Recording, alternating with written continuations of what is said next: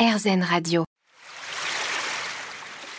L'instant présent Aurélie Godefroy. L'instant présent sur RZN Radio, votre émission hebdomadaire, avec aujourd'hui Isabelle Serre qui euh, sort son nouveau livre Le pouvoir insoupçonné de tes blessures et de tes blocages. C'est aux, éditions Exergue. Alors Isabelle, ce que vous dites aussi en préambule de la fameuse méthode qu'on va aborder, c'est que hum, l'équilibre est important. Ça, c'est vraiment ce que j'ai noté. Dans le bouddhisme, on parle d'équanimité. Là, vous dites vraiment dans tous les domaines, notamment entre notre part lumineuse et notre part sombre. On en revient en fait à cette forme de catégorisation que vous refusez, quoi. C'est ça. En fait, on est, euh, y a, on est tous, on a tous, tous et toutes une énergie grise. Euh, en fonction de ce que l'on vit. Parfois, elle va être gris euh, très très clair et gris euh, très foncé. Qu'est-ce que vous appelez plus, précisément une énergie grise? Bah, C'est-à-dire que on a tous, tous et toutes en nous, beaucoup, pour catégoriser, des qualités et des défauts en fait, des points forts et des points faibles. des voilà des, sources d'inspiration et des failles et des blessures et, et le but c'est de créer un équilibre avec ça parce que moi je suis persuadée que notre partie sombre elle n'est pas négative lorsqu'on l'utilise en tant qu'alerte. En fait, notre partie sombre, lorsqu'on en prend conscience et lorsqu'on l'aime, et c'est important de l'aimer parce que de nouveau, c'est mettre de l'amour là où il y a eu de la souffrance, et eh ben ça nous invite à comprendre de bah tiens comment je me sens aujourd'hui? Pourquoi là il y a quelque chose qui me convient pas? Qu'est-ce que je peux changer ou qu'est-ce que je peux mettre en place pour vraiment me sentir bien? Et au-delà de trouver un équilibre, c'est-à-dire, euh, bah, en plus c'est notre corps qui aime l'équilibre, hein, c'est le principe de l'homéostasie, mmh. mais c'est le fait surtout de bah, se connaître, se comprendre et d'avancer euh, à son rythme. Mmh. Alors, vous revenez euh, sur l'origine des blocages. Alors, d'après vous, ils sont issus de, nos blessures, hein, c'est ce que vous dites. Et en fait, il y a une période qui est cruciale, c'est l'enfance. En fait, je crois que beaucoup de choses se passent à ce moment-là. Bah, comme, bah, comme je dis dans, dans le livre, en vrai, l'enfance, si on prend du recul, c'est hyper injuste. Parce que c'est le moment de notre vie où on est le plus vulnérable, c'est le moment de notre vie où on se construit, on construit notre identité, nos premières réactions émotionnelles, nos premiers schémas relationnels. Et c'est le moment où on dépend le plus des autres. Mm. Et en plus, on dépend de personnes blessées, qui sont issues également de personnes blessées.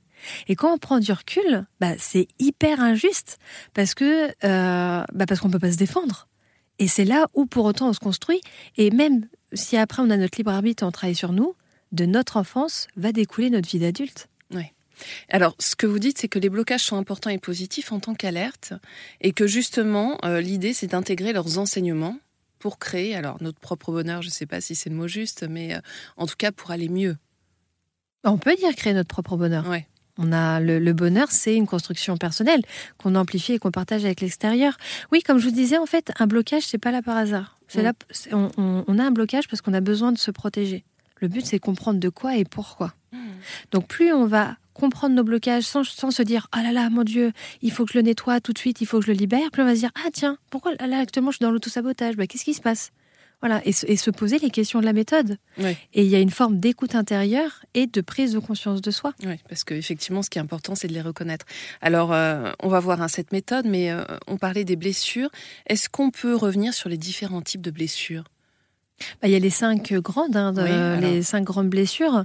Donc la trahison, donc là, mhm. c'est lorsque la confiance euh, a été euh, compromise. Euh, on a le rejet. Donc là, c'est lorsqu'on se sent dénigré et méprisé. on a l'abandon. Donc là, c'est quand on pensait que quelqu'un allait être là et puis qui s'en va. On a l'humiliation. Donc ça, pour moi, elle est vraiment... c'est une des plus, des plus dures, je trouve. Ce n'est que mon avis personnel. Mais c'est lorsque notre intimité a été, a été rompue, au final. Et on a l'injustice, où là, du coup, la confiance a été rompue et par contre, la blessure d'injustice, je trouve que c'est la blessure qui peut créer le plus de dommages collatéraux sur les autres, parce qu'à ce moment-là, on est, lorsque l'injustice est là, on est tout le temps en colère et on a l'impression que l'extérieur est méchant et qu'il faut combattre l'extérieur. Je trouve que les personnes qui sont parfois les, qui créent de plus de schémas relationnels toxiques, sont les personnes qui sont le plus guidées par la blessure d'injustice. Mais elles s'en rendent pas compte en fait. Hmm.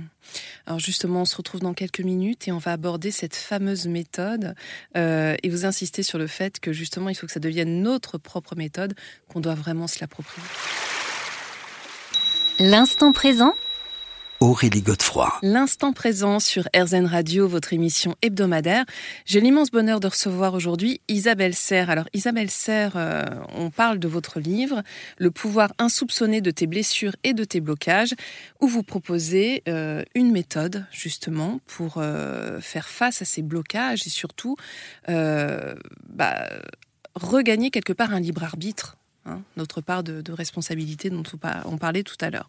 Alors j'aimerais qu'on reprenne chaque étape euh, ensemble.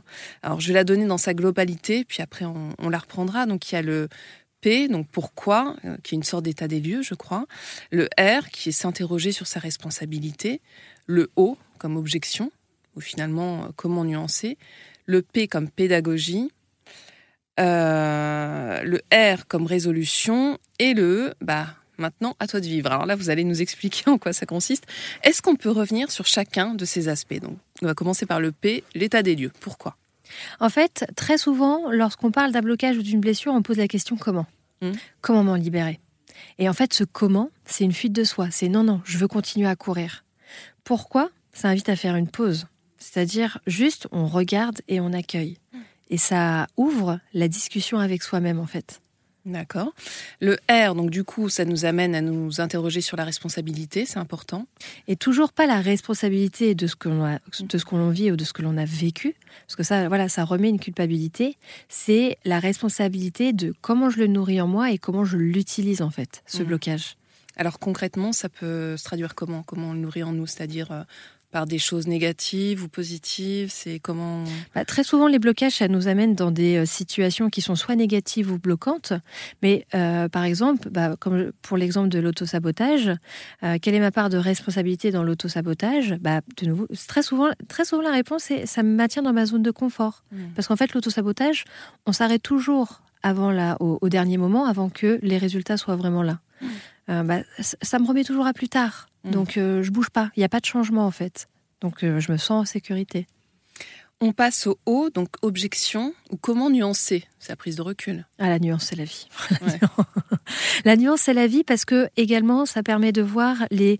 Je, je suis persuadée que la vie, c'est une question de point de vue et qu'il y a à différentes questions, il y, a, à une question, il y a différentes réponses et il n'y en a pas de bonne ou de fausse. C'est mm. une question de point de vue. Mm. La nuance, elle permet ça en fait. Le P comme pédagogie, alors quels sont les enseignements, c'est ça Exactement. Euh, euh, qu'on soit spirituel ou pas, chaque être humain, je trouve que la seule chose que l'on peut faire dans notre monde, c'est d'apprendre de nos expériences et de s'adapter. Donc euh, le P pour pédagogique, le P, le P pour pédagogie, pardon, il permet voilà vraiment de dire ok, bah, qu'est-ce que tout ça, ça m'apprend sur moi? Hmm. Ça suppose aussi une bonne part d'humilité. Hein. Ça c'est important ce travail. Hein. Et je pense que c'est la vie aussi, l'humilité comme la nuance. bien sûr. D'ailleurs, ce que vous dites, c'est qu'il euh, faut faire attention, les enseignements, c'est pas forcément immédiat. Il faut vraiment avoir en tête que la vie, c'est un cycle. Hein. Ça, et puis il y a un temps pour l'expérience, un temps pour la prise de recul qui amène l'enseignement. On ne peut mm. pas tout vivre en même temps. Mm. Il y a un moment où on vit l'expérience, il y a un moment ensuite, selon l'intensité, où on a ce besoin de digestion, donc avec la prise de recul, et après on s'autorise à se poser les questions. Mm. Et c'est pas parce qu'on se tord le pied qu'on se dit ah tiens qu'est-ce que m'apprend la douleur? Non, on se tord le pied là on a mal. Voilà, juste on a mal. R comme résolution. Alors, quelle action on peut mettre en place? Et alors là, j'ouvre une petite parenthèse. Euh, vous parlez de la méthode SMART. C'est quoi? La méthode SMART, en fait, c'est une méthode qui permet euh, de mettre en place des objectifs qui sont concrets et réalisables. Euh, du coup, le but, c'est de mettre en place une ou plusieurs actions pour ne pas se perdre dans l'introspection, parce que on peut ça, de nouveau, ça peut se transformer en zone de confort et on n'avance pas à son rythme. Il n'y a pas d'injonction à avancer. Hein. Et euh, du coup, le fait, c'est de se poser un objectif qui est réaliste, mesurable, qui est timé et qui respecte les ressources et les limites. On se dit pas, vas-y, demain je pars euh, gravir l'Everest si on n'a jamais fait de sport de sa vie, quoi. Pas à pas. Et, euh, et alors le fameux E, qui, qui, peut interpeller. Hein. Et oui, maintenant à toi de vivre. En fait, le eh oui, c'est euh, une, une blague, euh, entre guillemets. C'est parce que euh, je travaille avec Virginie, ma meilleure amie. Et à chaque fois que je lui dis quelque chose, parce qu'elle, elle n'est pas du tout, on va dire, dans la spiritualité, c'est mon encre. D'ailleurs, j'adore parce que c'est ça qui me permet aussi d'avoir un, autre point un autre point de vue. Et à chaque fois que je lui, que je lui parle de mes conclusions spirituelles, elle s'interpelle parce que, en fait, j'ai raison. Et donc, je lui dis toujours, eh oui. Donc, mmh. c'est venu de là, du coup, le eh oui. Et le à toi de vivre bah, à toi de vivre. Bah, maintenant, profite. Maintenant, profite et à toi, en fait. Mm. À toi de voir euh, comment euh, ces questions t'interpellent, comment tu as envie de te les poser, limite dans quel ordre, etc. À toi de jouer. C'est ta vie. On se retrouve dans quelques instants. L'instant présent Aurélie Godefroy. Nous sommes de retour avec l'instant présent sur RZN Radio, votre émission hebdomadaire avec aujourd'hui Isabelle Serre. On évoque euh, nos blessures, nos blocages, euh, avec nous-mêmes d'ailleurs. Hein, c'est peut-être les premiers blocages. Et vous rappelez, euh, Isabelle, que c'est important de se connecter à soi, de se découvrir, de s'accepter, de s'aimer. que ces blocages, en fait, c'est plus des, alertes. Et en fait, vous les reliez aux émotions négatives. Vous dites que pour les aborder, ces blocages, il faut être attentif à nos émotions négatives. Ah, on va les citer, hein, euh, la colère, la culpabilité, la jalousie, la honte, la peur, la tristesse. Alors moi j'aimerais qu'on prenne un exemple de la méthode justement par rapport à ces, à ces émotions négatives. Est-ce qu'on peut voir avec la tristesse comment on peut l'appliquer? Oui, alors les émotions négatives, elles sont très importantes parce que de nouveau, elles permettent d'avancer à notre rythme, parce qu'une émotion négative, ça invite à faire une pause. Par exemple, la tristesse. Donc, si on applique la méthode, euh, actuellement, je suis triste et je veux me libérer de la tristesse. Bah, pourquoi je suis triste? Et c'est important de prendre le temps de se poser la question. Euh, la tristesse, l'enseignement, c'est que on est en train de vivre un deuil. Donc, voilà, de, de, quel deuil je suis en train de vivre? Pourquoi je me sens pas bien? Qu'est-ce qui se passe? Et là, il y a cet état des lieux. C'est intéressant d'ailleurs ce que vous dites sur le deuil, hein, parce que c'est pas forcément euh, le décès d'une personne ou ça peut être un deuil euh, d'une relation ou de, enfin il y a plein de formes de deuil. Ah oui. Et notre vie est faite de deuil. Exactement. Euh, tout est changement parce que tout est cycle, donc tout est deuil. Mais mm. le deuil est signe de renouveau, évidemment. Il y a des deuils qui sont plus compliqués que d'autres. mais ça peut être aussi un deuil avec soi-même, un deuil d'un mécanisme de fonctionnement, de pensée, etc. Donc oui, tout est deuil. Très positif. c'est vrai que tout est deuil. Euh, ensuite, quelle est ma part de responsabilité dans la tristesse? Et là, c'est vrai que la méthode, elle prend son sens parce que parfois, on ne veut pas ne plus être triste parce que ça veut dire qu'on ferme un chapitre en fait. Et si par exemple c'est une situation ou une relation euh, dont on ne veut pas que ça se termine, eh ben on va on va garder cette tristesse parce qu'en fait la tristesse elle garde un lien avec le passé. Donc en étant triste, eh bien je garde soit un lien avec cette personne ou avec euh, cette situation. Donc elle est toujours là en fait, elle mmh. s'est pas arrêtée. Donc ça c'est la part de responsabilité. Je ne veux pas que ça s'arrête, donc je je m'agrippe à elle, je m'agrippe à cette émotion. Euh, ensuite la nuance, eh bien euh, ça c'est important de prendre conscience qu'on fait le maximum avec les moyens qu'on a. Parfois, on n'a pas euh, les ressources pour pouvoir euh, bah, lâcher prise sur, euh, sur le passé, que ce soit des ressources physiques, énergétiques, etc. Et que bah, rester dans le passé, c'est le maximum que l'on puisse faire là à l'instant T. On verra demain, mais là à l'instant T, on ne peut pas. Là aussi, la nuance, ça permet aussi voilà, de moins se mettre la pression et de se laisser un peu tranquille, mmh. en fait. Qu'est-ce que ça m'apprend? Euh, la tristesse, bah, ça m'apprend que actuellement le deuil il est là et que euh, bah, même si j'en ai pas envie, la seule chose que je puisse faire au monde extérieur, c'est de m'adapter à lui. Mmh. Donc, euh, la, et ça, la, tristesse apprend également cette notion de changement, c'est-à-dire le fait qu'on crée des bases intérieures pour s'adapter au monde extérieur et surtout que dans la vie, rien n'est acquis.